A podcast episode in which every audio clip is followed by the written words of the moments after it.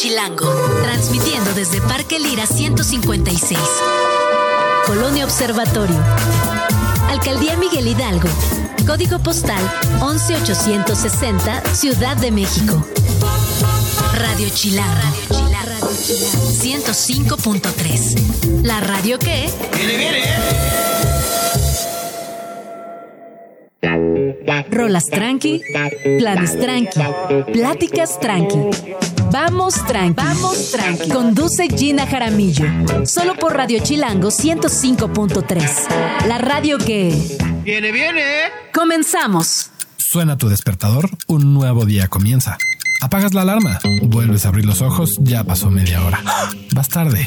Te lavas los dientes mientras te bañas, pones café y te vistas en friega. Te tiras el café encima. X, al rato se seca. Sin darte cuenta, ya estás en la calle. La ciudad te recibe entre pajaritos y bocinazos. Corres al metro. Vas tarde. Buenas noticias. El metro está parado. Perdiste 20 minutos, pero no importa. Consigues ganarle el taxi a alguien. Te subes, respiras. Qué bonito el tráfico de la ciudad. Te bajas, empiezas a caminar y escuchas a alguien decir, Eh, no pasa nada, pues échale ganas, hija. vas tarde. No sabes si reír o llorar. El día te mueve, la mañana te empuja y sin darte cuenta ya dieron las 11 y lo único que quieres es parar y que alguien te abrace. Por eso, aquí vamos tranqui.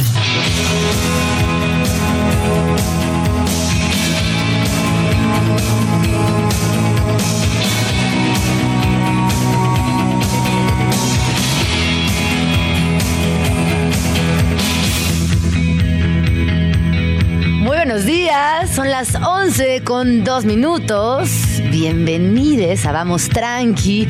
¿Cómo va? ¿Cómo va este lunes? Mi nombre es Gina Jaramillo y a partir de ahora y hasta la una de la tarde estaré acompañándoles completamente en vivo aquí en el 105.3 de FM. ¿Escuchan esa rola tan bonita de fondo? Claro que sí, porque los Cranberries son increíbles y siempre nos recuerdan no solamente una época donde la música transformó tanto a la escena de los conciertos, los festivales, incluso los, los videoclips que todavía se consumían mucho en esa época y que ya da- daban esta idea de parecer pequeños cortos. Fue un momento eh, muy preciso en la historia de la música donde hubo cambios significativos y ya después vino la avalancha digital. Y bueno, es que hoy resulta que es aniversario luctuoso de Dolores O'Riordan, quien es cantante y compositora irlandesa, vocalista principal y letrista de la banda de Cranberries, que además tiene una voz tan linda. Ella murió a los 46 años, fue encontrada sumergida en la bañera de su habitación en el Hotel Hilton de Londres el 15 de enero del 2018. Y bueno, la causa oficial de su muerte fue ahogamiento debido a un consumo excesivo de alcohol.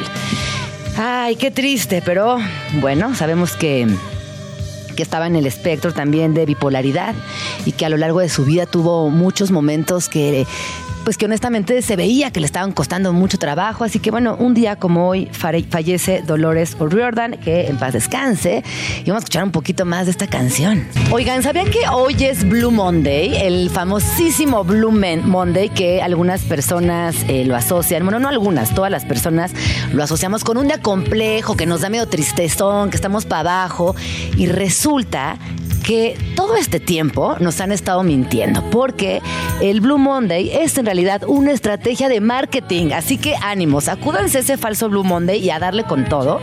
Eh, esta efeméride surgió hace poco más de dos décadas de la mano del psicólogo, del psicólogo Cliff Arnan, quien aparentemente determinó cuándo sería el día más triste del año a través de una fórmula que tenía en cuenta distintos factores como el clima, las deudas adquiridas durante la fiesta, el tiempo transcurrido desde Navidad o la motivación con respecto a los propósitos planeados para este año, para ese año. En realidad, si lo pensamos, pues sí tiene mucha lógica de que estemos súper bajoneados, eh, ya pasó Navidad, ya regresamos a nuestra vida cotidiana, la chamba ya está como siempre, las escuelas ya están eh, también exigiendo un montón, la bolsa sigue este, todavía con bastante golpeada y por si fuera poco, ahorita platicábamos antes de entrar al aire, muchas personas estamos a dieta, entonces también el azúcar bajó, el clima sigue igual, eh, así que bueno, es, es- sí, sí podría sonar lógico que este Blue Monday nos pegara, pero ojo, porque esta teoría es falsa. Así que eh, estén, eh, muy presentes en su día a día y no se dejen engañar. Fíjense que además esta estrategia de marketing tuvo un gran éxito, ya que no solo hizo aumentar las ventas de paquetes de viaje de esa temporada, sino que logró enviar un mensaje a la sociedad que permanece hasta el día de hoy, aunque se sepa que no existe ninguna investigación que respalde la teoría. Y justamente fue en el año 2005 cuando la agencia Sky Travel, ahora desaparecida, publicó en varios medios una nota de prensa en la que destacaba el hallazgo de los supuestos estudios del psicólogo y afirmaba que la solución a la tristeza era planificar un viaje con los servicios.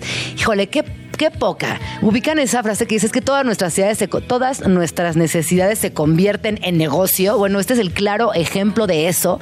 Y se me hace, la verdad, eh, muy ventajoso y muy chafa, porque sobre todo aprovecharte de la tristeza de las demás personas para generar negocio está, está fuerte. Lo que sí es cierto sobre el Blue Monday, les voy a contar que sí es cierto. Existen circunstancias dadas en enero que pueden provocar tristeza o desánimo y que al contrario de, eh, de, que el Blue Monday exista, sí cuentan con un respaldo científico. Y aquí va un poco lo que ya comentamos antes. En enero regresamos al trabajo, tenemos menos tiempo y aumenta el estrés. El factor climático afecta, sigue haciendo frío y continúan los días nublados de invierno, pero ya sin la fiesta, la reunión, la convivencia, todo eso precioso que nos trae diciembre ya no está más que un vacío. Después, eh, la cuesta de enero. Evidentemente estos factores económicos afectan los niveles de ansiedad de las personas en este mes. Y lo que les comentaba anteriormente, que en enero le bajamos eh, al azúcar y por ende también a la dopamina. Así que bueno, todo esto para hablar del falso Blue Monday. Sé que es difícil, sé que hay momentos que nos cuestan trabajo, pero sepan que todo fue en nuestra estrategia de marketing, así que no se dejen llevar. ¿Qué va a pasar el día de hoy? Bueno, pues vamos a platicar con mi queridísimo Adrián Chávez, no Chávez nada, acerca de la heroína de la lengua, María Moliner. Qué emoción, siempre es hermoso platicar de esta mujer. Siempre es un buen momento para recordarla, para contar todo lo que nos dejó. También hablaremos con Mariana Arriaga con un tema que quedó pendiente desde el año pasado y que tiene que ver con grandes historias de hermanes en pelis y en libros.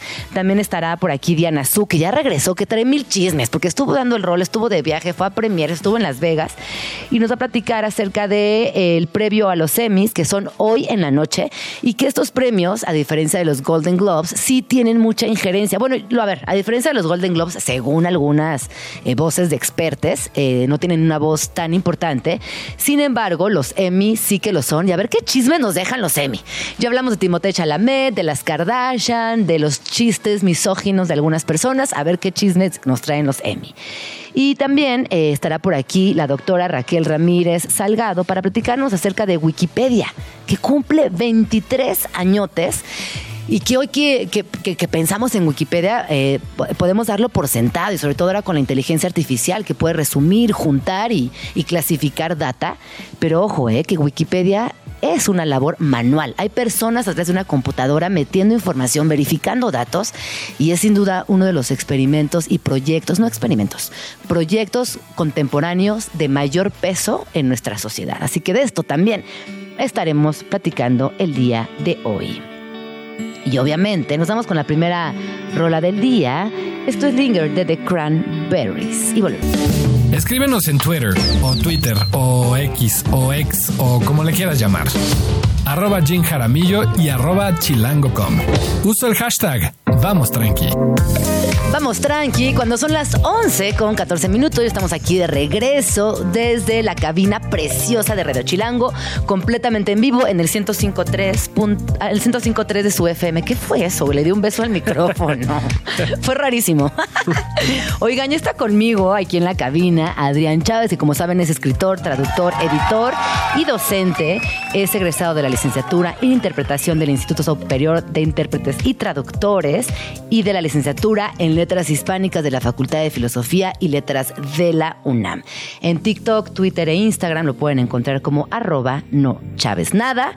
Y es un éxito total, es una estrella de, la lengua y nos va a platicar el día de hoy acerca de María Moliner. Bienvenido, ¿cómo estás? Muy bien, muchas gracias. Gracias por la invitación, por empezar el año Bueno, ya, ya empezó el año hace algún rato, pues, pero es la Hace un vez que año, nos ¿no? vemos. Ah, ¿Es sí. la primera vez que nos vemos? De este año, sí, del 2024. Ay, sí. feliz año. Igualmente, feliz Sí, año. Sí. no me he dado cuenta, es verdad, es la primera vez que nos Así vemos es. este año. Así es. A ver, cuéntanos, ¿qué, qué, quién fue María Moliner? Sí, pues fíjate que eh, en, la, en la semana en, en mis redes compartí un video que no hice yo, pero que hizo una creadora española y me pareció muy adecuado eh, pues amplificarlo porque hablaba justamente de esta señora que pues es más o menos conocida en el mundo de la lengua española, no como de la gente que se dedica a estudiar lengua española, pero no tanto entre el gran público y por eso me parecía importante tanto en el video amplificar el mensaje como pues platicar un poco más de esta señora que se llama eh, María Moliner y que no sé si tú la conocías. La conocí por ti, porque me parece que la primera o segunda vez que estuviste aquí en el programa platicaste de ella y, y de su diccionario y de por qué era importante tener este nombre ahí en el archivo Sí. de la memoria. Sí, pues fíjate que María Moliner es una señora que nació eh, con el siglo XX, nació en 1900 y eh, vivió 81 años y por ahí del, en los 60, me parece, en 1966, publicó eh, una cosa que se llama el Diccionario de Uso del Español, o también conocido como el DUE. Em, y es un diccionario muy bonito que eh, tiene mucha menor fama que el diccionario de las academias, porque bueno, pues el otro es como, se suele atribuírsele como una autoridad, una cosa como más de, este es el diccionario del español, pero en realidad del español hay un montón de diccionarios y quizá uno de los más conocidos y uno de los más bellos es precisamente el diccionario de María, Molin- de María Moliner, pero además tiene unas características bien particulares, no solo, o sea, no solo el diccionario, no que el diccionario tiene hace cosas que hoy en día pues ya muchas otras otros diccionarios hacen como por ejemplo eh, ofrecer ejemplos en contexto Ah. eh, no solamente las definiciones no sino eh, por eso se llama diccionario de uso es un diccionario Sí. que está pensado como una guía no solamente para encontrar definiciones sino para saber cómo se utiliza la palabra en diversos contextos O sea, es decir, que más allá de la traducción obvia o la traducción más acartonada, lo que ofrece María es, María. María Moliner, justamente es esto, ¿no? Como entender la palabra, la expresión. Es que a veces en, en- en- en las palabras en las conversaciones hay cosas que se nos escapan, ¿no? Hay muchas expresiones o momentos en la vida que no tienen ni siquiera palabras exactas. Sí, claro.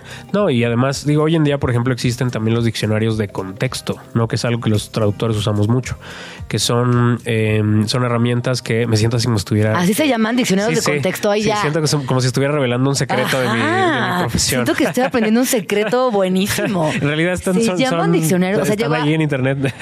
Pero así como diccionarios de contexto, claro, la palabra ejecución o Sí, sí. este contractura. Totalmente. Hay diccionarios como, co- eh, como Reverso, por ejemplo, como Lingui, eh, que son diccionarios que te presentan no nada más el equivalente de la palabra y la definición muchas veces. O sea, tú buscas una palabra en inglés, por ejemplo, y te presentan no nada más la equivalencia y algunas, o- algunas equivalencias en, eh, en diversos contextos, o sea, otras acepciones, digamos, sino además te presentan una lista, dos columnas con eh, ejemplos de, de casos en los que se tradujo esa palabra y, y para que leas el contexto completo, ¿no? De cómo, cómo funciona esa palabra en distintos contextos. Porque no nada más es la definición, tienes que entender pues cómo, eh, cómo se está usando en ese caso particular la palabra. Entonces, Me encanta. Ajá. Y luego también hay palabras en doble sentido, ¿no? Que eso Sí, también claro. Sí, o sea, es justo, importante entenderlo porque puedes decir cualquier cosa y fuerísima de lugar. sí, totalmente. Qué divertidos diccionarios, me gusta. ¿eh? Diccionarios de Sí. contexto, hasta me lo voy a anotar. Sí, sí. Fíjate. No, no son dos palabras que uno diría normalmente juntas, ¿no? Diccionario y divertido.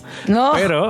No, ¿tú crees que no? No, sí. O sea, estoy hablando del gran público, digamos, pues yo un poco, pues sí, ¿no? Porque me, me resulta muy estimulante. A mí me parecen divertidísimos los sí. diccionarios. No, eh, no, ver, están- diciendo que por aquí que está Eugenio Derbez tiene un diccionario muy Mira, no divertido. sabía. ¿Qué hacía? ¿Peladeces y groserías? No. Sí. Yo sabía. Ah, más bobadas que peladeces. A mí me encantaba con mi hermano cuando éramos chiquitos entrar al, al diccionario, obviamente así buscar pendejo, ja, ja, ja, ja, y reírnos horas, ¿no? Como que buscábamos groserías o palabras que escuchábamos Sí, que no claro. entendíamos y nos parecía muy divertido ver su significado. Bueno, pues fíjate, ahorita que dices de las groserías, eh, una de las razones, bueno, puedes spoilear un poco de las cosas que quería platicar, pero una de las razones por las que María Moliner eh, ah, no la querían mucho en su momento fue porque su, su diccionario contenía palabras malsonantes.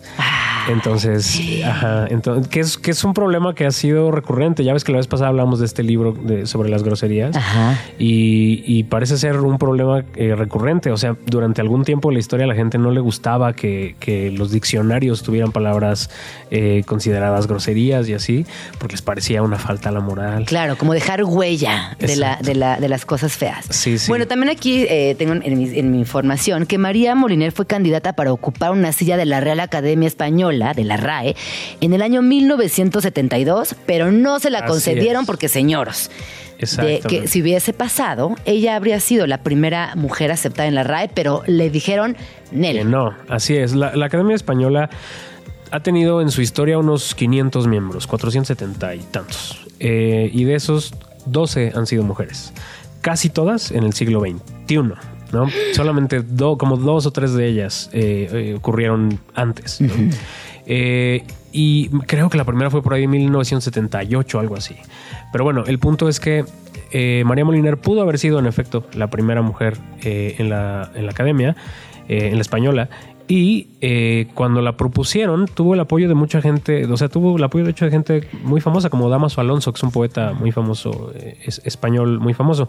Y sin embargo, no obtuvo los votos requeridos. O sea, la Wow. mayoría masculina de la academia decidió que no le iba a dar. Porque más yo creo que es muy importante, Adrián, eh, dar también dentro del contexto, mencionar que ella no era una persona aficionada a las palabras y ya. O sea, ella era archivera, filóloga, lexico, lexicógrafa, o sea, una mujer muy preparada.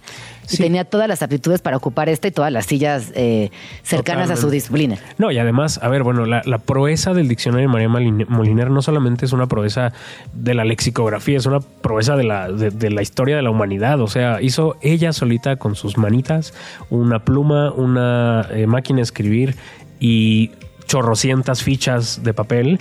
Un diccionario que le tomó 15 años elaborar. O sea, lo Wow. empezó, porque además hay una anécdota por ahí que dice que lo empezó, que le- su hijo le regaló un diccionario del inglés eh, y le pareció, ella tenía como eh, opiniones sobre el diccionario de la academia y dijo, voy a hacer un diccionario chiquito, unos dos años le voy a dedicar y se aventó 15 años eh, elaborando el diccionario de uso y bueno, lo hizo ella sola, o sea, no, no, mm, hoy en día, la vez pasada creo platicábamos también de cómo llega una palabra al diccionario, ¿no? Cuando hablábamos de las palabras que, de las nuevas palabras en el diccionario académico y justo platicábamos de cómo hay institutos de lexicografía, cómo hay gente que eh, hace, que las propone, que las revisa, que las estudia y tal.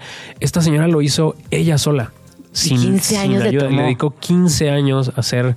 Y, a- y además, eh, bueno, ella, ella falleció de Alzheimer. No sé, no sé cuándo realmente se le empezó a, A manifestar. Pero imagínate, tenía que hacer, no sé si lidió con la enfermedad, pero con lo que sí lidió definitivamente fue con además criar cuatro hijos y un marido, porque bueno, eran los 60. Eh, y ah, tenía su trabajo, trabajaba en una biblioteca durante el día e hizo este diccionario a lo largo de 15 años en su tiempo libre. No, ya la amo. No, mujerón. Aquí además también tengo dentro de mis notas que cuando María Moliner decidió escribir el diccionario en 1953, ella vivía en España bajo el gobierno franquista, que duró desde la toma del poder de Francisco Franco en 1936 hasta que murió en 1975. Sí. Oye, esta mujer alucinante, ¿no? Increíble. Y el diccionario sin duda es su, su mayor obra. Sí, ah, entre las... eh, de hecho, es su única obra. De hecho, ella, ella lo decía, ¿no? Que no tenía más credenciales para entrar a la academia que su diccionario, como si fuera poca Ajá, cosa. como si fuera poca ¿No? cosa. ¿Qué más quería? Exactamente, pero, pero muchos de los argumentos que se dieron, o que tengo noticia que se dieron de por qué no la aceptaron, fue, te, te decía, ¿no? Lo de las palabras malsonantes, el hecho de que no tenía como tal una carrera, era, era filóloga, pero no tenía, digamos, una carrera eh, como de digamos, no sé cómo llamarle, pues, como de valor, ¿no? O de valor Entre para las comillas, personas que, que, que- que votaron, bueno, No, que no votaron por ella. se llama por supuesto, sí, al eso que final- le pasó. al fin, y además se verifica en el resto de la historia de la academia, ¿no? O sea, no es, no solo le pasó a ella, pero es muy vistoso lo que le pasó a ella, porque, pues, digamos, hizo, decía Gabriel García Márquez que era, no solamente que era más, era un diccionario más grande que el de la RAE, sino que era dos veces mejor que el de la RAE. Eh, entonces, imagínate hacer un diccionario que tiene ese, ese nivel de eh, aceptación, de, de calidad, tú solita con tus manos. Ajá. Y que aún así, o sea, es como para darle un señor en la academia como de- en automático. Con el diccionario. Sí. Oye, dime una cosa, hoy a la distancia, Adrián, cuando regresas a este diccionario, ¿cómo ha envejecido? Pues mira, el diccionario se, se sigue actualizando. Obviamente después de la, de la mm, eh, muerte de María Moliner, eh, pues eh, otras personas retomaron el trabajo. Y la última edición, me parece que ha tenido como, no sé si cuatro ediciones. No se actualiza tan seguido, no tan seguido como el de la academia, por ejemplo, que se, se actualiza al margen de sus eh, ediciones impresas, se actualiza todo el tiempo en línea. El diccionario de María Moliner, según tengo entendido, la última edición es del 2016. Ah, hay cuatro Hay ediciones. en ediciones. Sí, entonces sí es un, es un diccionario que se sigue actualizando y hoy en día, eh, digamos, como todos los diccionarios, pues tiene sus cosas, no tiene, o sea, los diccionarios por lo general van lento, pues siempre, siempre irán detrás Tarde, de los llegan hablantes. tarde. Ajá, sí. Llegan tarde a la conversación. Sí, pero no deja de ser una, eh, no deja de ser un, un diccionario que, le- que complementa, digamos, el trabajo de los demás diccionarios. Oye, vamos al corte y regresamos para seguir hablando rápidamente de María Molinar y esta paradoja, ¿no? Que justamente ella vivió de las letras, las investigó, las exploró, las disfrutó y al final se le olvidaron. Así es. La vida y sus vueltas. 11 con 25. Vamos tranqui. A un corte comercial. Ya volvemos. Vamos tranqui. Regresamos.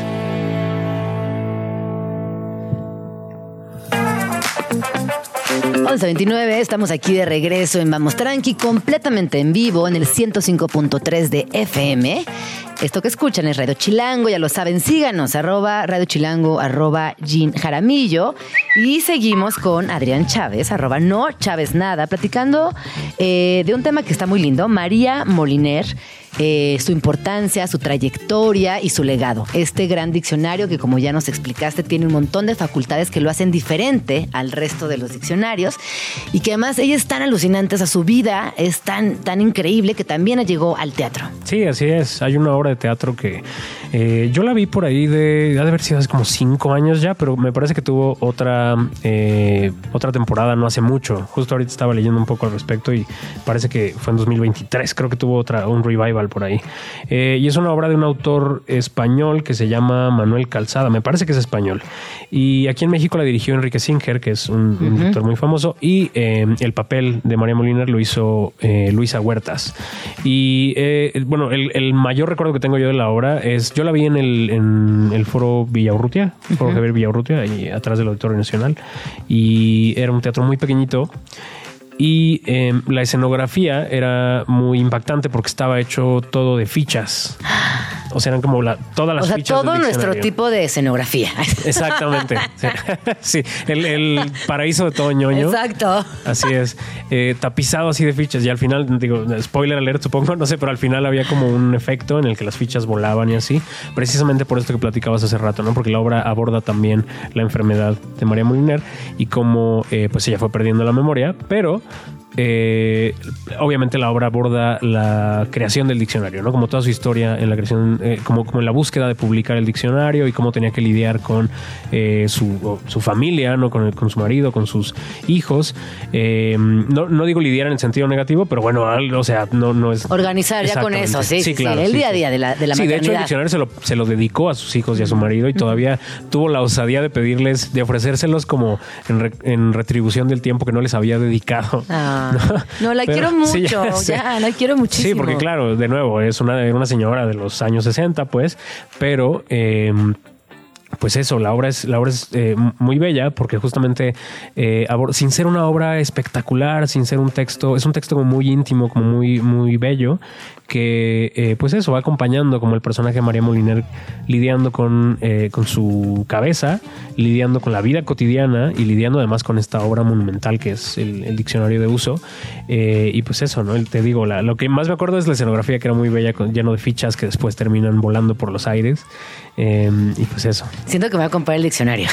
Siento que sí. Sí, es muy caro, eso sí. Ah, sí, porque Sí. es una edición súper acá, ¿o Sí, sí, sí, pues es que son dos tomos de pasta dura. Y, ¿Y quién lo edita? ¿Te acuerdas? No me acuerdo. A ver, vamos a buscar quién edita buscarlo, el- pero, pero sí, o, digo, o sea, lo que iba a decir es que no es tan distinto en términos de precio, no es tan distinto del diccionario de la academia, ¿no? Que Ajá. también son Gredos. Ah, pues sí, claro. De hecho, Grados fue el primero en editarlo. Supongo que siguen teniendo ellos los, los derechos. Y, y pues eso, te digo, no es tan. eh, no, no debe ser tan distinto del, del precio del diccionario de la academia, que pues también son dos tomos. Tres mil pesos cuesta el. Ah, no, sí está, sí, sí está carito. carito. O sea, Pablo Monday, Sí. este, ahorita no me puedo comprometer con este ¿Cuán- gasto. ¿Cuánta leche no compro? Sí, son varios supers. Son varios Pero, supers. Ahorita la estoy viendo de más y eh, pues es una mujer muy importante. Hay, hay varios archivos que le dedican eh, hasta su historia. Hay incluso esculturas de ella en Zaragoza, en España. Y podemos encontrar, además de este diccionario, algunos otros textos que hablan de ella. Sí, Así que algo, fíjate, algo que no mencionamos hace rato es que ella además tuvo, quizá porque no, eh, es una cosa más que tiene que ver con la historia de España, no tanto con la historia del español, pero antes de lo del diccionario, pues tuvo una labor importante en la en alfabetización y en llevar eh, como la literatura de las bibliotecas a lugares eh, pues marginados y sobre todo en el contexto del franquismo. Ella era eh, republicana. De hecho, es otra- esa es otra de las razones por las cuales eh, hay quien dice que no la querían en la academia. No es ningún secreto que la academia claro. era amiga del franquismo. sí, sí, sí. Y eh, pues bueno, pues ella tenía como. Ella no era partidaria eh, de, de Franco, ni mucho menos, y pues también tuvo, tuvo ahí sus. Es que fíjate que por fechas, ahorita estoy revisando, quizás ella fue cercana a Gloria Fuertes. No sé si tú tienes esta personaje No, no, española. Bueno, Gloria eh, fue poeta española, pero escritora, pero la mayoría de su trabajo está dedicado a las infancias. Así como tú me regalaste eh, la, la historia de María Molinero, te voy a contar de, de Gloria Fuertes, porque sin duda es una de las, de las escritoras más importantes, sobre todo de infancias. Eh, y estoy viendo que por fechas, seguramente tuvieron algo que ver y estaría interesante ver ese vínculo porque también eh, pues tuvo una obra literaria importante, ya tenía un programa de radio, incluso en la televisión y repito, todo su trabajo tenía que ver con infancias, pero desde un lugar político, Claro, crítico claro.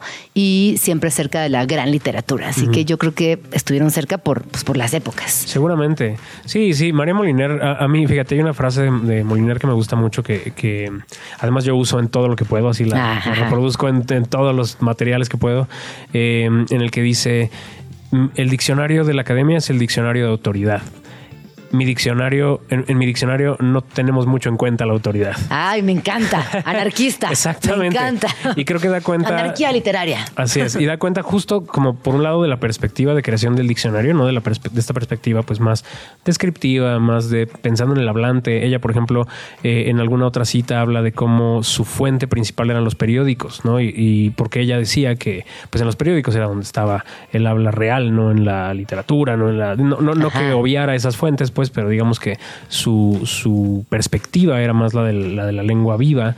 Y, y, pues bueno, creo que esa frase resume bien cómo es que ella, eh, por un lado, aplica esa perspectiva al diccionario, como no pensar en un diccionario prescriptivo, un diccionario de, de decirle a la gente qué decir, sino de cómo habla la gente. Y por otro lado, pues anota- también... escuchar a la gente y anotar cómo hablan. Y por otro lado, pues también resume su postura política, ¿no? Que al Claro. final no se puede separar la postura lingüística de la postura No, política total. para empezar. Sí. Pero más allá de eso, pues eh, creo que va en consonancia con esto que dices eh, de esta otra, de esta otra mujer que seguramente compartían. Sí, porque más ya me encontré aquí, o sea, ya me encontré mil información en segunditos que hemos platicado y resta que sí, que tenían además muchas cosas en común, sí coincidieron en época.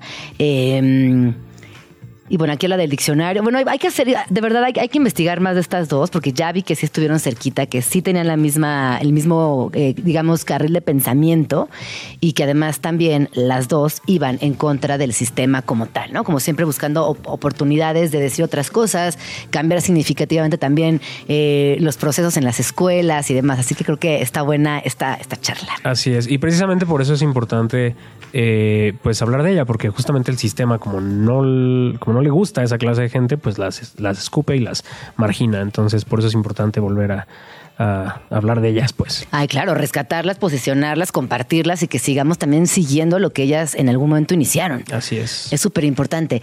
Nos queda un minuto, pero me gustaría mucho preguntarte si tú crees que con la inteligencia artificial el proceso de generar y realizar diccionarios cambie mucho. Mm, No los, no, no había pensado en términos de la inteligencia artificial. Yo creo que eh, depende de qué diccionario, más bien, porque digamos, no creo, por ejemplo, que las las, eh, las academias, por ejemplo, estén apelando al, la, a la inteligencia artificial para los diccionarios porque sus fuentes siguen siendo más bien periódicos, libros, eh, Gente. fuentes, ajá, fuentes documentales, ya sean orales o escritas, pero no estoy seguro de que estén utilizando algoritmos. Eh, entonces no creo, no creo que sea, diga- eh, digamos, es que pasa al revés. Más bien los algoritmos lo que hacen es utilizar las, eh, las fuentes que ya existen.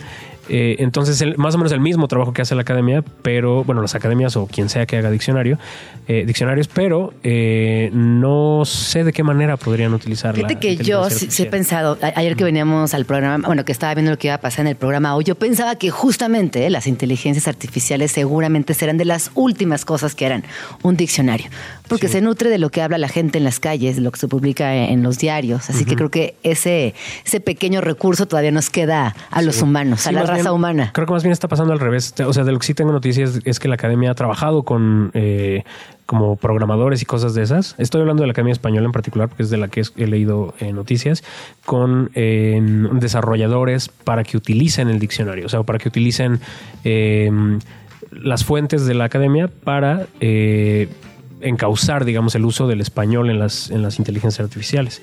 No me consta si para bien o para mal o cómo, pero sí sé que hay como, eh, ha habido espacios de lengua y tecnología, cosas así, eh, en los que sí se habla de cómo está, más bien al revés, ¿no? De cómo la inteligencia artificial está utilizando el español y cómo está utilizando los diccionarios, porque el español es una de las lenguas que más se utiliza en el Internet. Entonces, Español es una de las lenguas que más se usa en Internet. así es. El otro día leí por ahí un dato que son como no sé cuántas miles de máquinas. Pues es que vemos mucha gente hablando español en el mundo, Sí, somos claro. una bola. Sí, sí, casi 6 millones. 600 Sí, millones. somos muchísimas personas.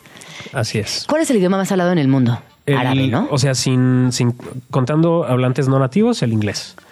Eh, o sea, el inglés, bueno, no, no es cierto, es el chino por número de, por número de, o sea, por población. pues. Ajá, sí, sí, sí, sí, por densidad. Sí, así es. Eh, después el inglés y me parece, y el español es la tercera lengua, me parece. Ay, pensaría que el árabe, fíjate, qué interesante. Sí, no. Y el español lo que tiene es que es, por ejemplo, la- el idioma que tiene la región continental más grande en la que sus hablantes pueden comunicarse sin problemas, ¿no? Porque es América, básicamente. No, porque tú, o sea, de México hasta la Patagonia, pues puedes hablar español y todo el mundo te entiende, eh, con, obviamente con la excepción de Brasil y por ahí donde hablan Pero francés. hasta en Brasil te entienden, la Sí, verdad. claro. Sí, sí. La verdad, sí. Sí, por eso cuando la gente me dice que, eh, que no se entiende, por eso yo digo, si le entiendes a los que hablan eh, portugués, que no le vas a entender a alguien que dice oh, algo no normativo. Ay, muchísimas gracias, Adrián, por venir a, a Vamos Tranqui. Qué bonito gracias. platicar contigo. ¿Dónde te seguimos? Arroba no chaves nada en todos lados. Y pues ya. Ay, pues ya sigamos hablando del lenguaje, expandiendo nuestra, nuestro cerebro también con nuevas palabras. Vamos a escuchar este rolón, Betty Davis Eyes, de Kim Kardashian. Regresamos. Mandamiento chilango número 13. Si prefieres efectivo o tarjeta, en realidad no importa. Siempre deberás traer morralla, porque el cambio es una rareza que escasea en esta ciudad. 11 con 44 minutos. Es que estoy aquí repasando lo que vamos a platicar con Mariana Ria, que ya está aquí en la cabina. Bienvenida, Mariana, ¿cómo estás? Hola Gina, muy bien, gracias por invitarme otra vez a este espacio. No, feliz. La, la última vez que vino Mariana fue el año pasado. Como ustedes saben, Mariana Arriaga es directora de cine y estuvimos platicando hacia el final de algunas historias de hermandad. Todo esto porque Mariana es hermana mayor y yo soy hermana mayor.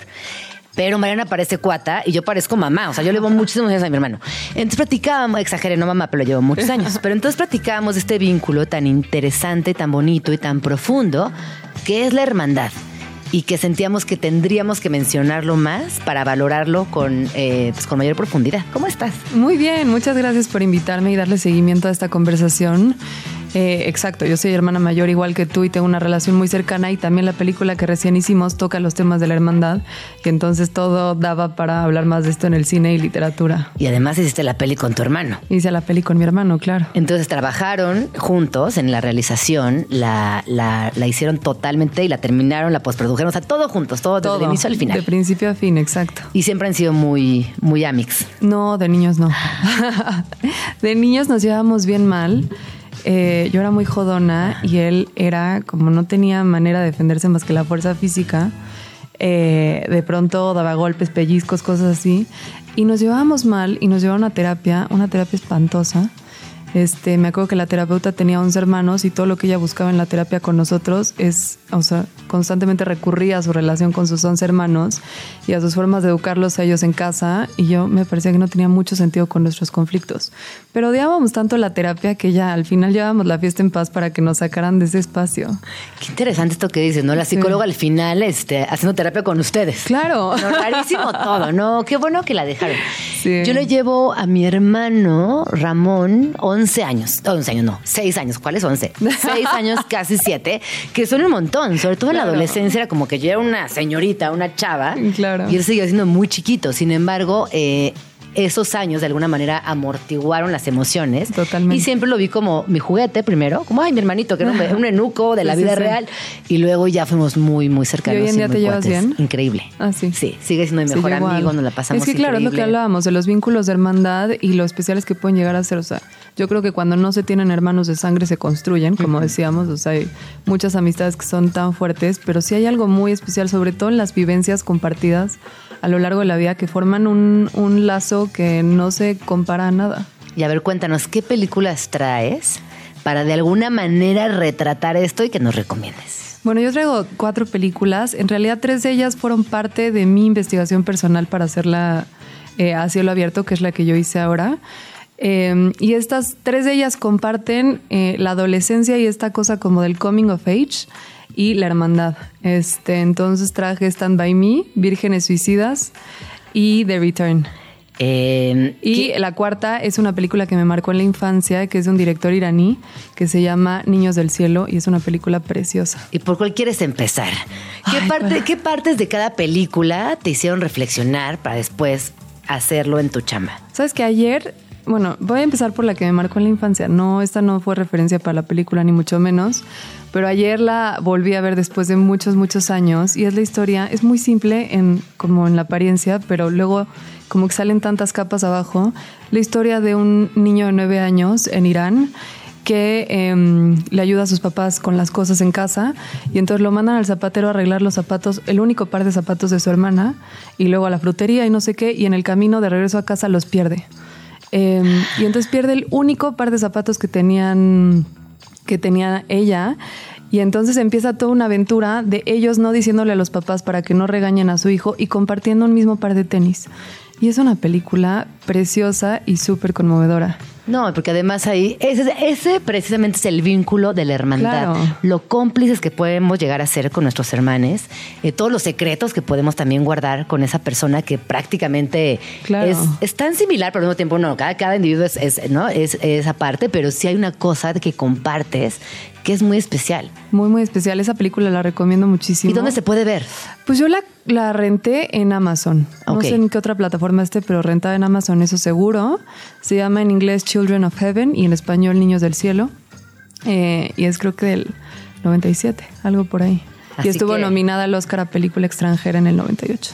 No me suena, fíjate, la voy a buscar. Es buenísima, vela. Sí. La vas a amar. Que también está en Prime, así que si, Sí. si ya- ahí están las dos opciones. La pueden rentar en Amazon o en Prime. ¿Cuál otra nos traes por ahí? Em, luego de las referencias, la primera que me gusta mucho se llama The Return. Es también una primera película de un director ruso que no sé bien pronunciar su apellido, pero se llama Andrei Zvyagintsev o algo Es así. Ajá. Ay, bueno, no sé. Sí, no sé. no, sabemos. sé la Creemos pronunciación en que ruso. así se dice. y esa película va de dos, eh, dos hermanos hombres de creo que 12 y 14 años. Eh, y empieza con un momento bien fuerte. Bueno, como a los cinco minutos de la película llegan a la casa, después de ver su dinámica y verlos jugar y todo. eh, y la mamá le dice, les dice, papá regresó. Y entonces, conforme va avanzando la película, te vas enterando que ellos solo conocían a su papá o lo recordaban de una fotografía. Entonces no sabes ni por qué regresó ni cuántos años estuvo fuera. Eh, pero bueno, el papá regresa y se los quiere llevar a un viaje, a ellos dos, sin la mamá. Y entonces estos dos eh, jóvenes se embarcan en un viaje a una isla con el papá y de pronto tenemos el vínculo entre los hermanos, pero aparte el vínculo de cada uno de ellos con el papá que es bien distinto. O sea, el grande se ve que tiene una ausencia grande de figura paterna y entonces a pesar de la ausencia lo idolatra y quiere como quiere complacerlo en cada cosa. Y el papá es un señor muy estricto que llega después de muchos años de no estar a exigir y a poner disciplina y a como con un- una actitud que, que no sé dónde viene. Y el hijo menor pone resistencia, no lo quiere, pone mucho rechazo y entonces es todo el viaje que ellos emprenden a esta isla. Suena increíble. ¿Sabes que me recordó a un episodio de eh, Radio Ambulante? Creo que se llama Cassettes a la Distancia. A ver si ahorita me van a buscar el título. Donde eh, también un papá chileno sale en el exilio y a la distancia empieza a grabar cassettes. Y es súper interesante. Los cassettes del exilio es el título que van a buscar en, Radio Ambulante y es un episodio espectacular. Y justamente traza esta, este trayecto donde el papá se va de Chile y empieza a grabar cassettes, pues de alguna manera eh, generar un vínculo, estar cerca, Está que lo bueno, lo conozcan. voy a buscar. Es alucinante. Lo voy a buscar. Porque siempre, ¿no? Como, como esta partida, esta, esta ausencia, la, la huella de abandono, eh, se repite en muchas Claro. historias, en, en lo cotidiano. La cabeza de mi padre, de Almadelia Murillo, también va sobre, sobre esta línea y creo que atraviesa a muchísimas personas en el mundo. Así que es la recomendación. Sí, oye, yo me estoy explayando mucho, pero tú también ibas a traer libros, ¿no? No, pero vas, vas, vas. No, es que yo, y justamente, este. Tengo este que la, la semana pasada hablé de este libro porque lo acabo de leer, Historia de España contada a las niñas, Ok, que eh, si te fijas es una edición súper bonita. sí. Eh, y la verdad es que es un libro que está muy, muy interesante. Es de, de una, de una española que se llama María Bastarós. Y a ver, ah, bueno, ha, si- ha sido multipremiado este, este libro y está publicado por Fulgencio Pimentel. Hay varias historias que se juxtaponen en esta aventura, pero hay una que es muy importante, que es de dos hermanas Ok. que huyen de una comunidad eh, que vive aparentemente fuera de lo que sucede con la sociedad contemporánea. Haz de cuenta, si pensáramos como. Pues a mí me sonaba que eran como menonitas en realidad. Y entonces ellas en- eh, salen un día y se pierden. En realidad lo que sucede es que se pierden en el bosque Ok. Y por una mala situación, porque la mala suerte sí existe, terminan en un granero donde después son básicamente secuestradas por una persona que las mantiene encerradas, que les da cierta información y después de una serie de situaciones logran escapar de ese granero. Pero son las dos hermanas Ok. que todo el tiempo se acompañan, que le hacen frente a abusos, al clima, al hambre, a situaciones bastante tétricas y que logran salir de esa situación. Y una vez que están afuera, continúan con su vida y nunca se separan. Y después de muchos, muchos años, eh, alguien le, le avisa a su mamá, oye, tus hijas están vivas, porque ella siempre pensado que, que habían fallecido en ese, en ese trayecto, eh, que se habían perdido y que seguramente habían fallecido. Y no voy a contar más para que lo, Para que lo leamos. Pero me gusta mucho porque son dos hermanas, dos mujeres y el vínculo que, que, que realmente es lo que las mantiene vivas. Es más, te lo presto y me lo traes a la próxima Sí, que vengas. me parece perfecto. Sí. ¿Qué otra traes? ¿Qué otra traigo? Luego La de Vírgenes Suicidas, que es la primera película de Sofía Coppola, que es una directora que a mí me encanta. Nos encanta. Sí, y en, en la, bueno, esa me sirvió también mucho porque en la película que, eh, que acabo de hacer, que todavía no estrena, hay un personaje femenino que está más o menos en esa edad. Entonces yo quería ver este, digo, ella es hermanastra para estos hermanos en mi película. Aquí es la historia de cinco hermanas eh, atravesando la adolescencia y esta época tan eh, como tan sin guía, no sé, como ahí encuentran en ellas mismas por momentos eh, un soporte, pero bueno, lo- no es que no quiero spoilear la historia, el título un poco lo dice. No, y que además eh, lo, que, lo que yo me acuerdo de esta película, porque a mí esta película sobre todo me impactó visualmente, no sé si a alguien más le pasó, que como que la estás viendo y yo ya, ni me acuerdo bien exactamente los detalles, pero visualmente la tengo muy presente, obviamente muy Sofía Coppola, muy Sí. con eh, una cadencia, con una textura, con cierta con cierta paleta de colores que también es muy representativa de esa Sí. película. Y lo que sucede es que estas niñas son de clase alta y como que nadie le está diciendo qué hacer, qué les va a pasar, Sí. para dónde ir y también viven en un, en un lugar muy estricto, ¿no? Eso recuerdo. En un lugar súper conservador, súper estricto, eh, con unos papás sumamente represivos. Conservadores. Este, sí, Sí. completamente. Justo estaba leyendo un poco más de la película y encontré un libro de fotografías que se ve espectacular. Y ahí nos vamos a quedar porque tenemos que ir al corte y vamos a regresar hablando del libro de fotografías espectacular. Eh, estoy aquí con Mariana Arriaga, directora de cine, así que no se vayan, 11 con 55. Vamos tranqui. A un corte comercial. Ya volvemos. Estás escuchando Vamos tranqui. con Gina Jaramillo en Radio Chilango. Son las 11 con 58 minutos y seguimos hablando de grandes historias de hermandad en pelis y libros. Eh, recuérdanos cuáles ya nos mencionaste, Mariana. Eh, mencioné Niños del Cielo, mencioné The Return. eh, ahorita estábamos en Vírgenes Suicidas y sigue Stand By Me. Y estábamos diciendo que Vírgenes Suicidas, eh, esta gran, gran película dirigida por Sofía Coppola, tiene repercusiones vinculadas a un libro espectacular de fotografía. Sí, bueno, lo que, lo que estaba leyendo de la película es que ella cuando leyó Vírgenes Suicidas fue el primer momento donde ella dijo, quiero hacer cine. O sea, ahí se imaginó la película, bueno, el libro hecho película por completo, pero justo ella recurrió a un libro de fotografía que se llama Los suburbios de, Los suburbios de Tokio, de un fotógrafo que el libro se ve increíble. Lo intenté conseguir hace un ratito, está difícil de conseguir. Impagable. Eh, Sí, impagable, porque es del creo que 98, pero, pero son los suburbios, suburbios de Tokio y el libro se ve hermosísimo. Creo que el, el fotógrafo se llama Takashi algo. Si tuvieras que decir con qué, o sea, qué es lo que más admiras de Sofía Coppola, ¿qué dirías? Pues admiro cómo ya ha construido su propia carrera a pesar del peso que tiene su papá en la industria y cómo ya ha ido buscando sus historias y ha logrado también hacer un buen vínculo familiar de trabajo y ha honrado mucho eso, me parece. Como un clan. Sí. Un pequeño clan Sí. dentro del cine que se mueve Sí. con células independientes, pero que al final de- del día son una fuerza. Yo la admiro muchísimo. Sí, ella es lo máximo. Lo máximo. Oye, y eh, de, de esta película estábamos hablando de las hermanas, ¿no? Del vínculo entre las hermanas, de cómo se, se desarrollan también sus personajes a lo largo de la misma.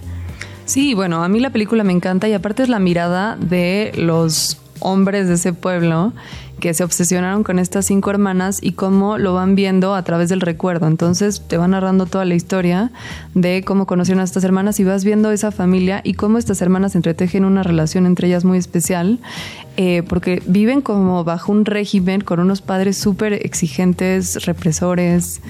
em, nada, y cómo ellas son su propio sistema de, de soporte en esa casa. ¿Qué pasa en muchas familias? Sí. Ah, bueno, además, bueno, eh, te, te voy a decir una cosa, a nivel personal, sin duda, uno de mis grandes, uno de mi gran sostén es mi hermano, o sea, Claro, sí es no, como esa persona. ¿qué te puedo decir? Es la piedra angular, ¿no? De tu vida.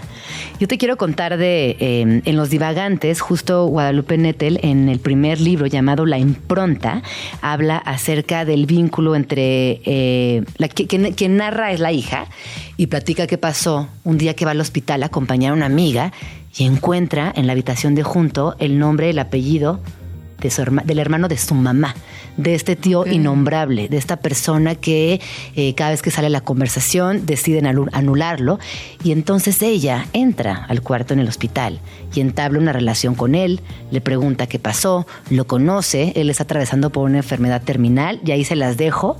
Porque también es muy interesante hablar no de esos leído, secretos de, de las Sí.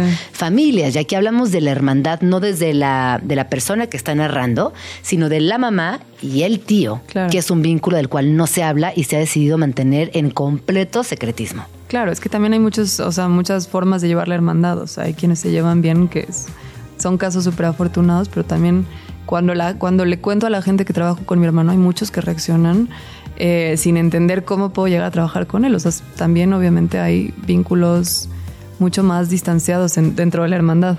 Oye, ¿y es difícil trabajar con tu hermano? No. No, yo creí que iba a ser porque de niños teniendo una relación tan tropezada, dije, de pronto esto es un desastre y no, nos comunicamos bien. ¿Y cómo decidieron empezar a trabajar? Pues fue un poco por compañía? azar. Mm. Yo hice un cortometraje de titulación en 2015 y cuando le tocaba el titularse, él como es muy inquieto, le gusta estar en todas las, posiciones dentro del cine, entonces quería ser productor, pero quería dirigir. eh, y me invitó a codirigir para poder tener un poco más de tiempo y, y margen para man- maniobrar en la producción.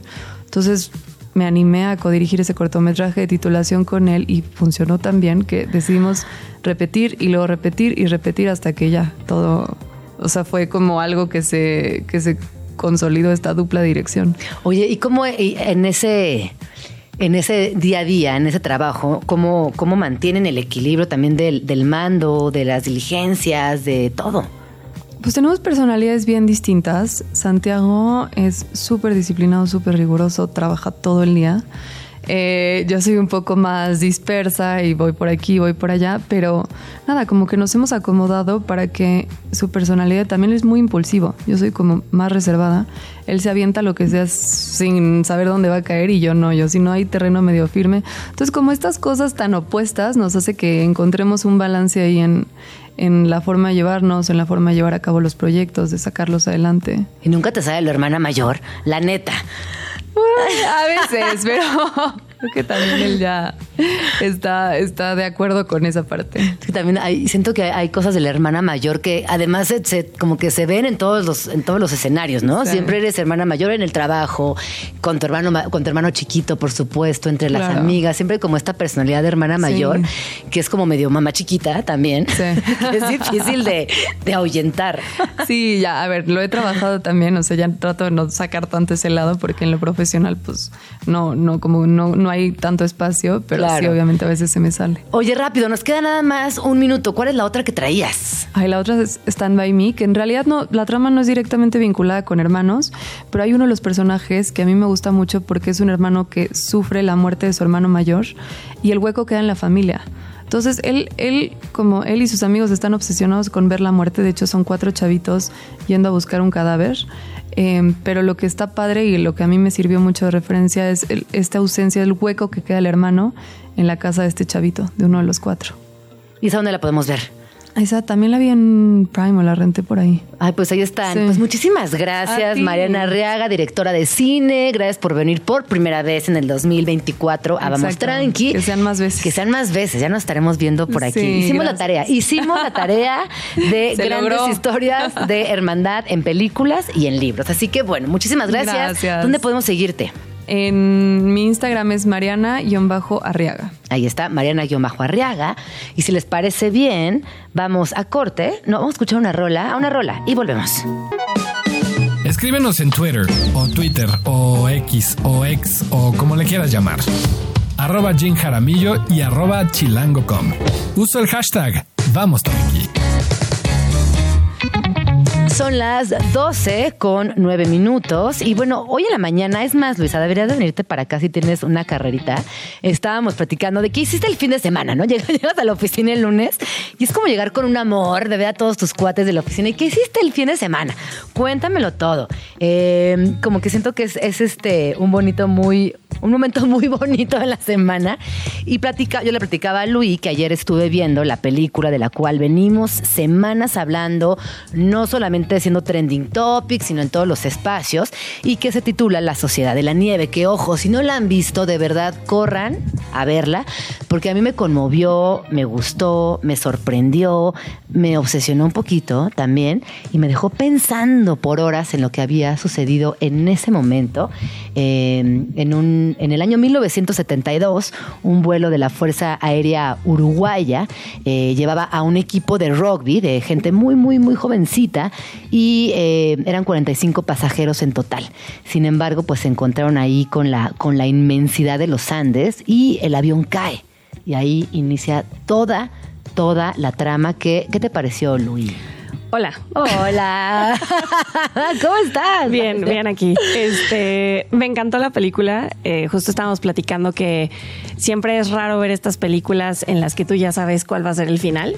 ¿No? Porque más de este caso en específico, en el- cuando tú y yo éramos niñas, como que hubo mucho al, al, Sí. al caso. Hubo libros, se publicaron libros, había programas especiales en la televisión, por ahí hay otra película. Sí. Es una historia que se ha contado muchas veces y que justo ya sabes cómo va a terminar. Ya, no hay spoilers. Y aún así te impresiona. Sí, y justo creo que tiene que ver con la narrativa, ¿no? Como con la gran, gran maravilla de la gente que sabe contar historias, que puede ser la misma cosa que todo el mundo sabe ya cómo pasó, pero que alguien te lo cuenta de una forma, en este caso con los recursos del cine, que es alguien lo actúa de una forma, la escribe de una forma, la dirige de una forma, la fotografía la plantea de una forma que te cuentan una historia que no conocías.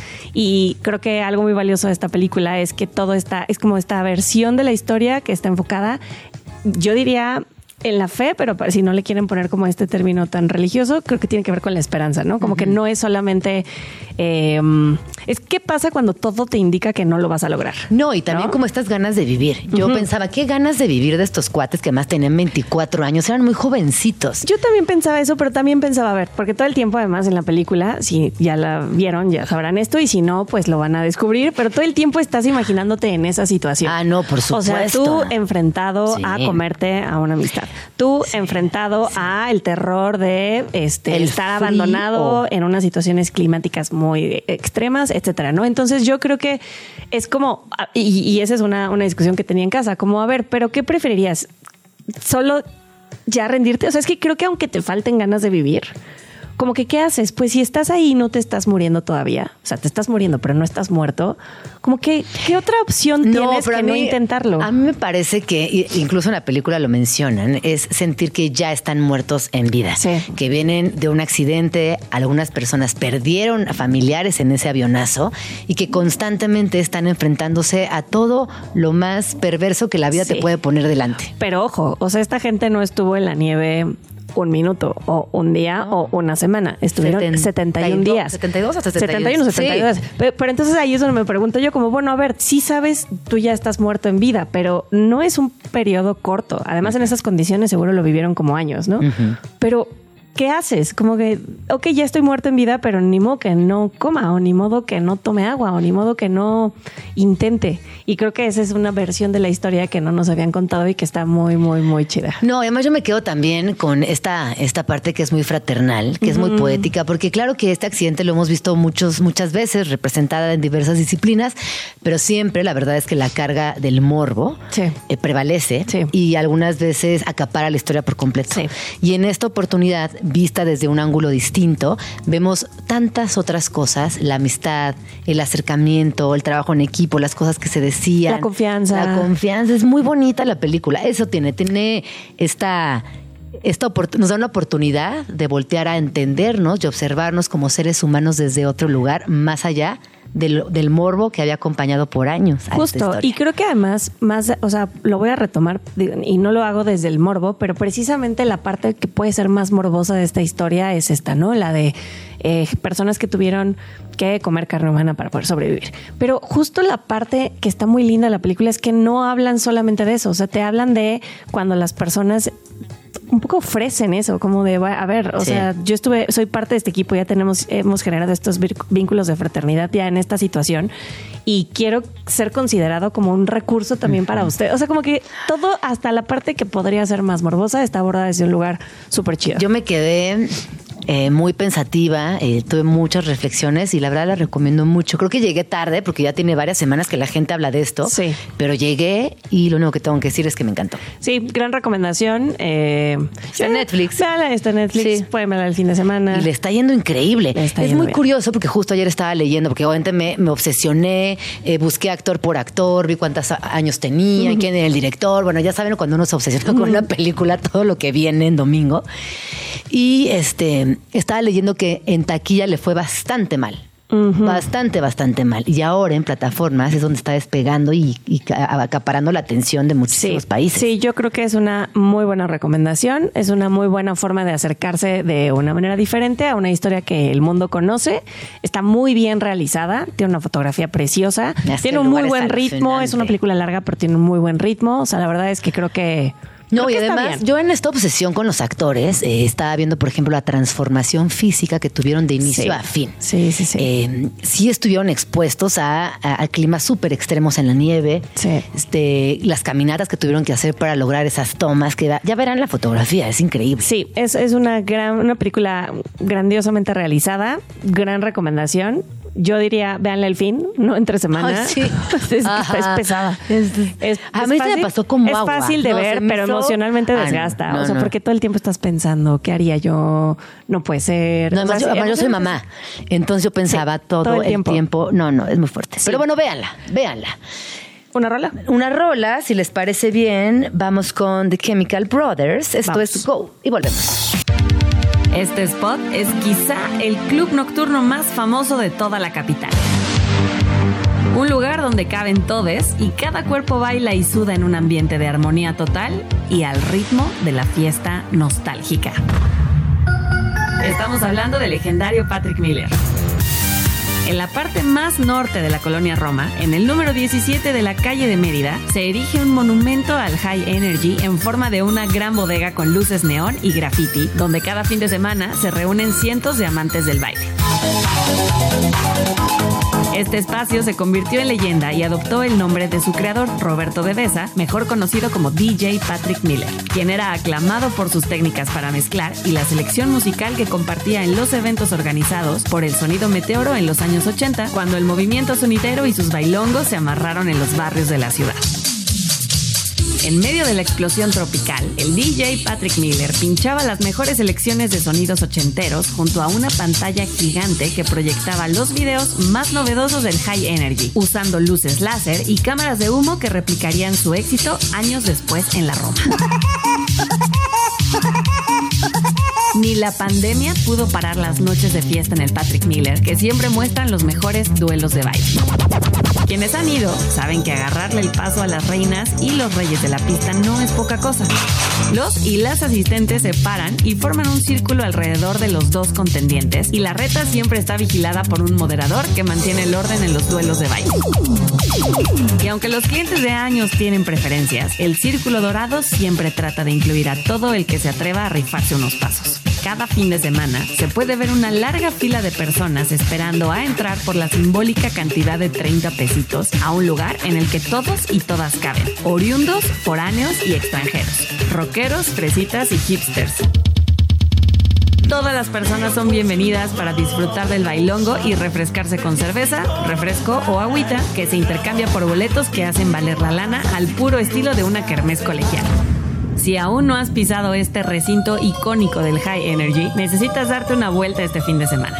No te preocupes por el outfit, solo por llevar tus mejores pasos y estar dispuesto a un sangoloteo rico que te hará sudar por todas partes.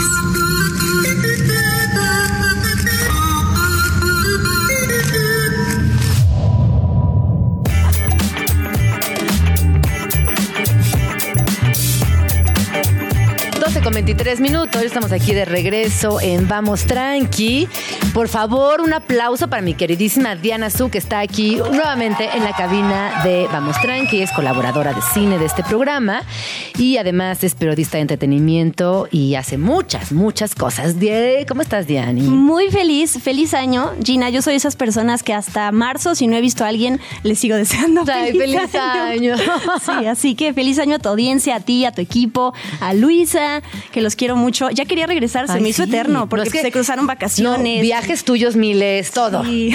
No me quejo, no me Ay, quejo. todo bien. Vayan a sus redes, por favor, porque ha estado muy divertido lo que ha estado haciendo Dianita. De, de- es arroba guion bajo Diana Su. Así es. Y hoy vamos a platicar acerca de los Emmy. Que son esta noche. emoción, Que son esta noche. Si nos están escuchando este lunes 15 de enero, porque luego salta la versión en podcast, ¿no? Entonces ya tendrán ahí ya los, los ganadores. Es, es, es importante mencionar la temporalidad de estos premios Emmy, porque es algo especial. Generalmente estos premios se dan en septiembre. Eh, estos tenían que darse en septiembre de 2023, pero como estaba la huelga de actores, se recorrieron hasta, eh, hasta ahorita y por eso se juntaron tantas cosas. Los Globos de Oro, los Critics' Choice Awards, los Emmy y la siguiente semana se revelan los nominados al Oscar. Entonces, Guau. parece, sí, es como demasiado. Yo, yo soy la más feliz. Ay, está mejor así. Ay, la temporada de premios me encanta, me encanta, Gina. Y estos, es importante mencionar, te digo, esto ¿Pero de qué los... te encanta? ¿Qué te emociona de la temporada de premios? Mira, me emociona a- hacer quinielas, me emociona que es, es una excusa para ponerte a ver las películas, ¿no? Como para acelerar el proceso de, ok, estas no las he visto, me faltaron estrenos del año pasado, yo sí tengo la mayoría de las películas ya vistas, sobre todo, por ejemplo, Oppenheimer, ¿no? Que sabemos que es una película que va a estar nominada. Entonces a mí me encanta eso, como que un, tener una excusa todavía más fuerte para ver cine y para revisitar cosas que quizás se quedaron ahí en, en- en la agenda. Eso es a mí lo que me encanta. No, yo no me meto en estos rollos como de mm, muy puristas de, pero es que los Oscar premian solamente lo que Hollywood quiere. Pues sí, claro, ¿no? Como Ajá. que uno ya sabe que hay detrás de cada una de estas premiaciones. Es como, me premio a mí mismo, ¿no? En Estados Unidos. Claro. Es como lo que hice bien, ahora me voy a dar un premio. Entonces, más allá de enojarme si estas son las mejores películas de la vida, porque por supuesto que no lo son, están dejando fuera todas las películas de Europa, por ejemplo. es quien de está haciendo eventos. Latinoamérica. Es quien está haciendo fiestas, básicamente. Entonces, para mí es una excusa, una fiesta para celebrar el cine y, e ir a ver películas, porque además se reestrenan muchas que quizás uno no vio en cines, entonces la oportunidad de verlas en pantalla grande. Y pues de las series es, es el chiste también de ponerse al corriente con, con temporadas viejas. Te decía yo lo de la Pero temporalidad. espera, porque tenemos que ir al corte. Ah, ya. ¿eh? Rapidísimo. Perdóname, Son es que 12 con 25. me Vamos rapidísimo al corte y vamos a regresar. Pero ahora sí entrar en detalle de todo lo que sucederá en los premios Emmy.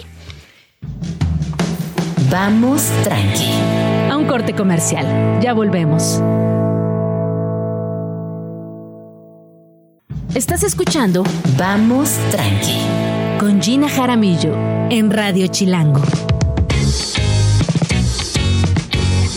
12 con 28 minutos. Seguimos completamente en vivo en el 105.3 de su FM. Esto es Vamos Tranqui y están sintonizando Radio Chilango.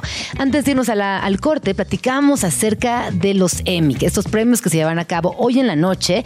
Y Diana Su, nuestra colaboradora especialista en cine, nos trae todo lo que va a suceder hoy, más tardecito. Sí, aquí les van unos números. Las series más nominadas este año son Succession con 27 nominaciones, The Last of Us, bueno, la temporada final de Succession, claro, The Last of Us con 24 y The White Lotus, la segunda temporada, con 23. O sea, HBO Max. Ah. ¿Cuál era Last of. Us?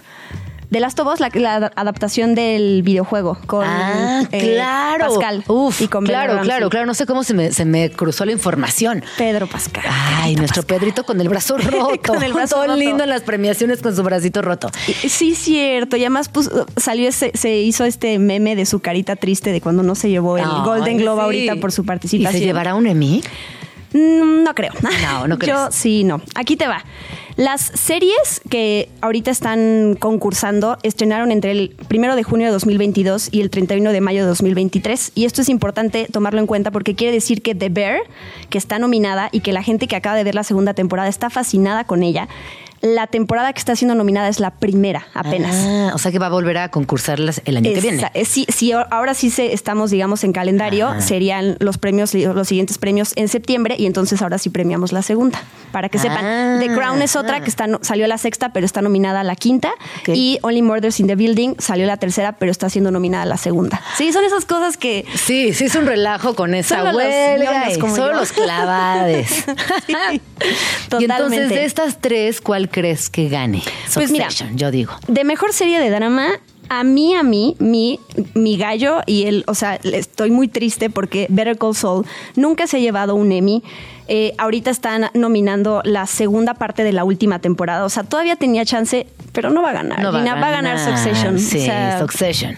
sí. Succession conectó con la gente de, de una manera in- inmediata y muy profunda. No, y la última temporada es una joya. O sea, no la he visto. ¿No la has visto? Ya me dijo Luisa, también la ve, la ve, la está echando porras desde allá bien. en la cabina. Luisa sabe. Luisa sabe. Luisa sabe. A ver, luego tenemos eh, mejor serie de comedia. ¿Aquí qué onda? Mejor serie de comedia. eh, a ver, Ted Lasso se ha llevado las últimas dos Emmy, o sea, los años anteriores por la primera y la segunda. Entonces podría repetir. Pero, pues aquí entra The Bear por primera vez que está siendo nominada, pero por la primera. Pero como tiene todo ese voz de la gente que acaba de ver la segunda, podría llevarse el premio. O sea, para mí está entre The Bear y Ted Lasso. De nuevo, recordemos, están premiando The Bear la primera. Pero siento que The Bear, a diferencia de Ted Lasso, como que Ted Lasso la veo, no, no poquita gente, no, mucha. Pero comparado con The Bear no se compara. O sea, esto que, siento que The Bear es un fenómeno. Pero The Bear es un fenómeno ahorita, o sea, actual. Ted Sí. Lasso, Ted Lasso ya terminó. Tienes toda la razón. Ya estrenó la tercera temporada, entonces yo se lo daría nada más porque por todo, o sea, no porque lo merece. Y o porque sea, The Bear le queda verla. sí, y porque ya no va a estar, aunque The Marvelous Mrs. Maisel también terminó, es su última oportunidad también, entonces Barry también es su última oportunidad. Sí. ¿Cuál fue tu favorita? Eh, The Bear, The Bear es mi favorita, pero Barry también, porque la vi con alguien a quien quiero mucho. Ah. Entonces, ¿sabes? Cuando ves a alguien y se te queda como Sí, esa, sí. esa sensación de, pero la disfruté con esa persona. Mm, Le exacto. tienes un cariño diferente. Ese extra, ese extra emocional. Es extra.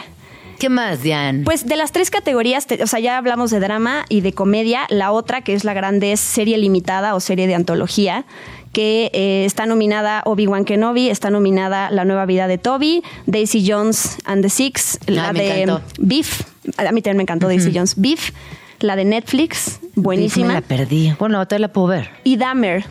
Que Ah. yo siento que se lo podría llevar a Dahmer, pero yo he visto, he visitado eh, sitios en internet, medios que dicen que Beef es la que está como en la delantera. Entonces, ¿Y tú qué ¿quién piensas? sabe? A mí, yo pues voy por Beef. A mí Beef se me hace una genialidad absurda.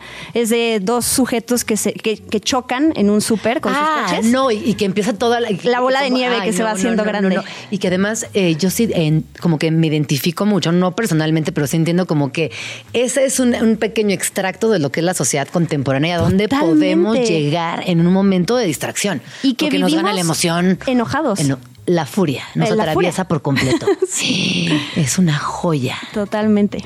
Sí, yo también pienso que va a ganar, fíjate. ¿Sí? Pues- Pero no me molestaría si ganara Dahmer, porque siento que esa, esa eh, serie trajo muchísima conversación. O sea, de, por la actuación de Van Peters y por entender un poquito o acompañar a este psicópata y entender por qué hace lo que hace y los traumas que tiene. No, así se me hace una... Sí, ambas, Genialidad. ambas tienen este todo nuestro corazoncito. La que gane está muy bien. Exactamente. ¿Tenemos tiempo todavía para hablar Sí, de sí, sí, actores? sí, sí. Ok. Eh, actor en una serie de drama, ahí es cuando ah, también siento feo por mí. Bob Odenkirk por mi Saul Goodman de Better Call Saul, porque quien creo que se lo va a llevar es Kieran Culkin, que interpreta a Roman eh, Logan en Succession. Creo que él, y creo que le va a ganar a, a Brian Cox, ¿eh? Al No papá. por acá que no quieren. No, aquí no quieren que no. ¿No quieren que gane Kieran Culkin?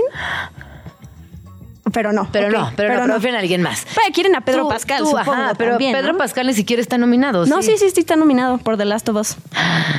No, yo el que quiero es Bob Odenkirk y en todo caso, en mejor actriz de drama, eh, más bien de reparto, actriz de reparto de drama, la coprotagonista de Better Call Saul, que es Rhea Seehorn, que tampoco se ha llevado ningún Emmy y que todos hacemos un berrinche cada vez que la ningunean.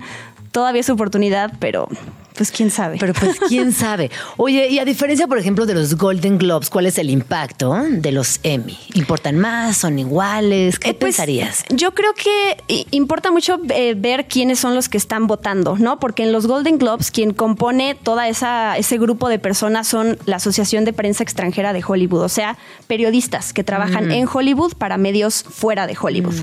Entonces ahí ya tienes a la prensa, tienes periodistas. Y en, para los semi, pues sí tienes un grupo de la industria de la televisión de Estados Unidos y de Canadá más eh, mm, que, forma parte de la industria, no de la prensa. Entonces, pues es gente que quizás participó en series, no viéndolas y analizándolas, sino en ellas, ¿no?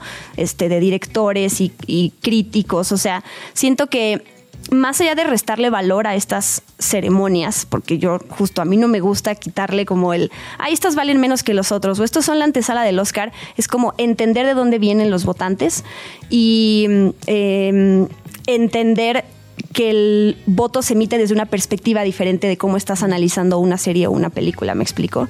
Entonces, una de entrada, Golden Globes junta eh, series y películas, los Globos de Oro. Los Emmy es pura tele. Ajá. Es pura tele. Además de estas, de estas este, categorías, también está el talk, el mejor talk show, el mejor este, show de variedades. Ya sabes que luego estas traducciones quizás Sí, sí, mejor, sí.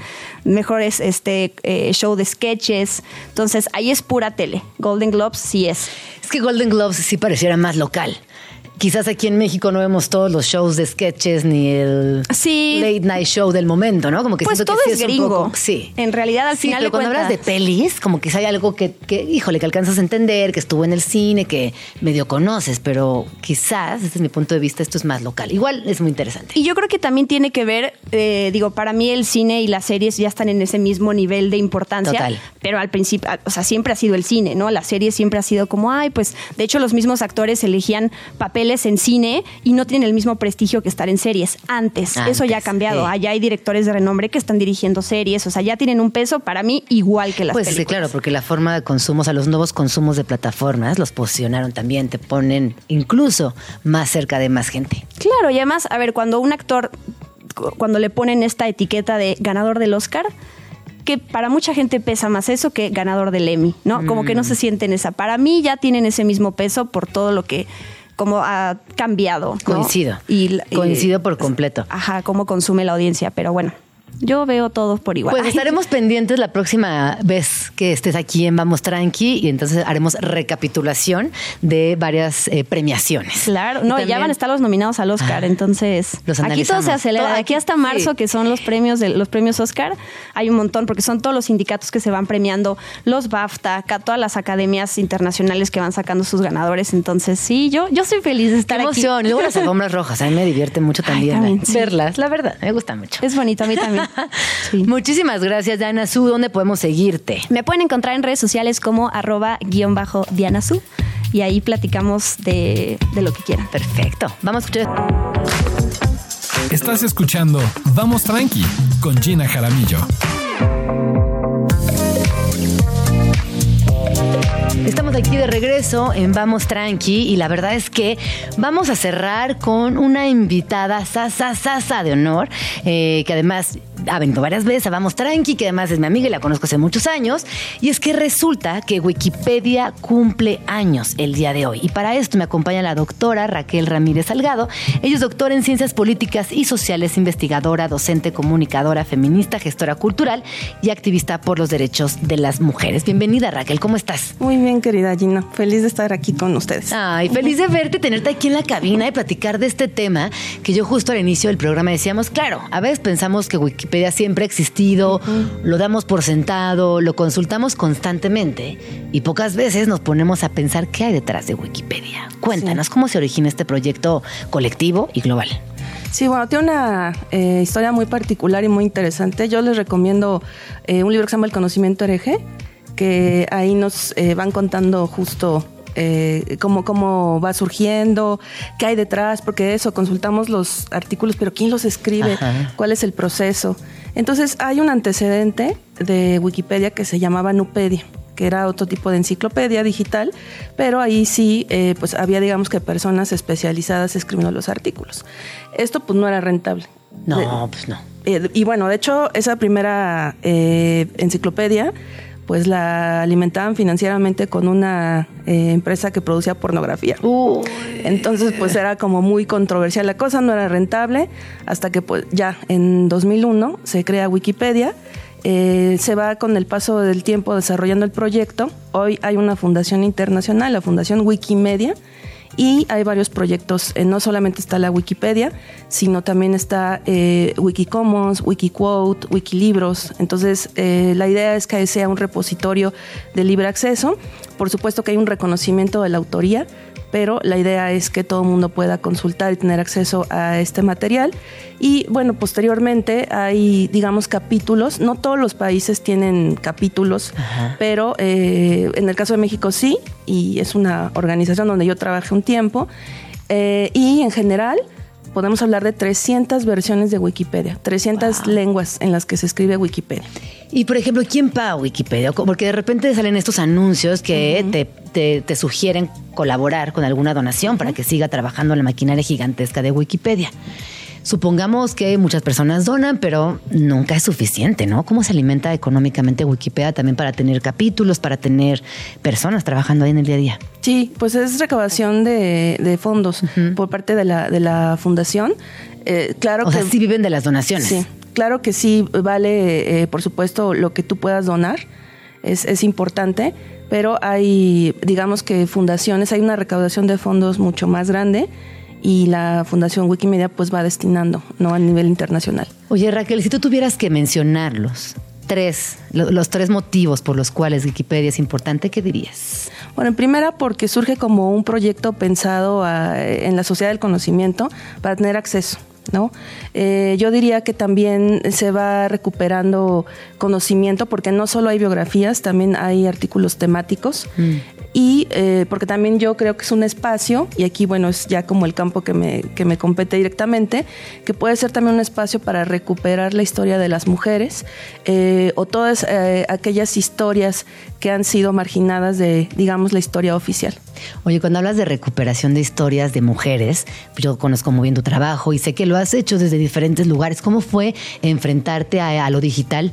Eh, ¿Qué herramientas necesitaste? ¿A qué equipo acudiste? Sí, pues yo, yo le entré al mundo de la Wikipedia eh, porque entré a trabajar a Wikimedia México como consultora primero.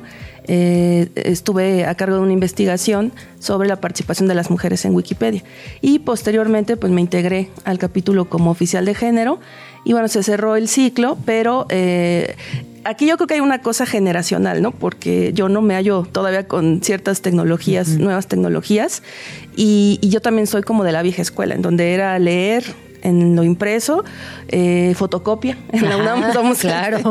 la fotocopia. Reinas de la fotocopia, Sí. claro. Eh, y, y bueno, hablando de que no se tiene como acceso a los libros y muchas veces o son caros o no había en la biblioteca, entonces fotocopia, ¿no? Entonces para mí es como un- era como un poco complicado.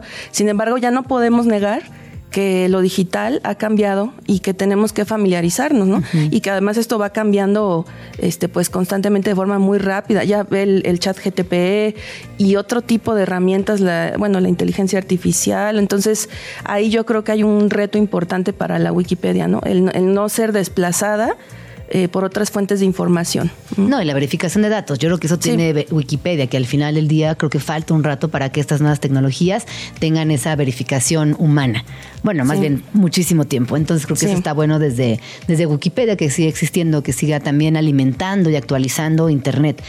¿Cualquier persona puede entrar a Wikipedia y subir un artículo? Sí, cualquier persona, pero hay principios. ¿No? Hay, eh, por ejemplo, el, principio, eh, primero como de convivencia, ¿no? Que tengamos como esta apertura, entendiendo que hay una diversidad cultural de personas que van escribiendo eh, Wikipedia. También las fuentes, esto es muy importante, ¿no? Eh, necesitamos tener, digo, no hay como un número, pero desde Wikimedia México, cuando sean talleres, eh, se pide que por lo menos sean cinco referencias para, eh, pues, demostrar que hay relevancia enciclopédica. No, y que existe la persona. Claro, ¿no? Este, y bueno, no se admiten ciertas fuentes como blogs que no sean oficiales, ¿no? Este, publicaciones de Facebook o de Twitter, a menos, bueno, antes, antes Twitter, ahora X, sino que, o a menos de que sea un canal oficial, pero puedes utilizar entrevistas, artículos, eh, entrevistas digitales, ¿no? Pero la cosa es que haya fuentes confiables, eh, te digo que tenga una relevancia enciclopédica, o sea, ¿qué hace a ese personaje, personaje o a ese hecho específico? Eh, importante, relevante en la historia de, un país o de una localidad incluso, ¿no? A mí me llegó a tocar hacer un artículo sobre una vieja estación de tren en, en Hidalgo y bueno, pues ahí se empezó o se convirtió en algún momento durante el porfiriato como la ruta más importante del pulque y es una estación olvidada, ¿no? En, al norte de, Hidalgo. Entonces, eh, también es recuperar esos pequeños datos que pueden ser como el punto de partida para hacer investigaciones más profundas. Sí, porque a veces en la inmediatez y en estas ganas de tener a lo mejor mucho engagement con, con en, las redes sociales, apuntamos a lo grandote, a lo que llama la atención, a lo que ya está muy posicionado. Y encontrar estas pequeñas historias, estas pequeñas vueltitas, estos rinconcitos históricos es, es importante y es fundamental para poder seguir tejiendo historias contemporáneas. Así es. Y bueno, hay roles también en la Wikipedia, ¿no? Eh, hay una, todo el mundo puede escribir, pues, como ciñéndose a, estas, estos principios. Eh, desde luego también hay como un, digamos, un, formato, un estilo, es familiarizarse con la, plataforma. Puedes escribir así como en editor de texto y también ya hay gente experta que escribe en código, pero no, bueno, a mí ya es como demasiado, ¿no? Entonces también estoy empezando. Y, y bueno, pues también hay personas que fungen como bibliotecarias. Eh, son personas que ya tienen una cantidad impresionante de artículos y, que, bueno, pues hay una votación para elegirles y que van haciendo como cierto, eh, ay, bueno, es que no me gusta la palabra patrullaje, pero digamos como, eh, como, em, pues sí, revisando qué hay, ¿no? Y, y, son finalmente quienes tienen la palabra de que se borre un artículo. Porque también eso, eso pasa, que hay personas también con un número importante de artículos y que eso sí me parece que ahí se aplica lo de patrullaje, porque sí van cazando ciertos artículos algunas personas y, ya te dicen de repente, a mí me bajaron uno, por ejemplo, de una científica colombiana que había creado una aplicación para que las personas con discapacidad pudieran eh, comunicarse. Y bueno, un, señor español me dijo que no tenía relevancia enciclopédica. Entonces se van entrecruzando algunos elementos ¿Y te dio alguna justificación? No, y bueno, me lo borraron. Entonces, como yo en realidad tenía este, muy pocos artículos, eh, y, bueno, pues finalmente lo, borraron, porque pues también, imagínate, de cada 10 bibliotecarios, una es mujer. Entonces, pues está la disparidad. Entonces aquí no solo jugamos con la misoginia, sino incluso yo diría que con el racismo, porque buen número de los artículos de mujeres que escriben mujeres latinoamericanas son señalados por hombres españoles. Es que hay cosas que no cambian, ¿no? Pareciera que ya estamos en otro momento histórico y de repente nos cuentas estas historias y dices, no, pues sí, no hemos avanzado casi nada. El colonialismo está. El colonialismo está y sigue presente, sigue funcionando, que es lo más triste. Claro, claro. Porque puede estar y de alguna manera acciones sociales e irlo desterrando, pero no, hombre, está ahí súper presente y funcional. Sí, hay una dependencia. Aparte hay como un sentido de, eh, sabes, como si la lengua eh, o la justificación es la lengua española nació aquí, ¿no? Eh, y yo digo, bueno, pues nada más recuerden por qué hablamos español de este lado del mundo, ¿no? Sí. Entonces, pues en realidad yo creo que eh, se podría trabajar más en paz pensando en la precisamente en la riqueza que tiene la lengua española, ¿no? Y que se nombra eh, de distintas formas un objeto. Por ejemplo, se hizo una controversia sobre el artículo de la papa. Ajá, porque era como patata, o papa. Ay. O sea, de verdad, de cosas así ¿Cómo de nos trivialidades, gusta? ¿Cómo sí. nos gusta meternos en, en enredos? En rollos. Sí, El mundo en despedazándose, rollos. cayéndose y- Ay, sí. no, no, no. Ah, bueno, Raquel, entonces, hoy eh, su- cumplen 23 años. 23 años de Wikipedia. Es mucho, pero al mismo tiempo es poco, ¿no? Sí. Claro, porque uno, uno piensa que siempre ha existido y resulta que no. Y no solamente resulta que no siempre ha existido, sino que hay equipos grandototes de personas trabajando atrás, investigando, verificando datos, subiendo la información y dándole seguimiento a estas entradas. Sí, aparte hay también alianzas importantes. Por ejemplo, eh, en el área de educación de Wikimedia México eh, se, van impulsando eh, alianzas con universidades, eh, se hacen laboratorios, ¿no? Para, para justo ir eh, eh, construyendo estrategias de enseñanza-aprendizaje y, y cómo Wikipedia puede este, colaborar, ¿no? Eh, bueno, de género. Sí.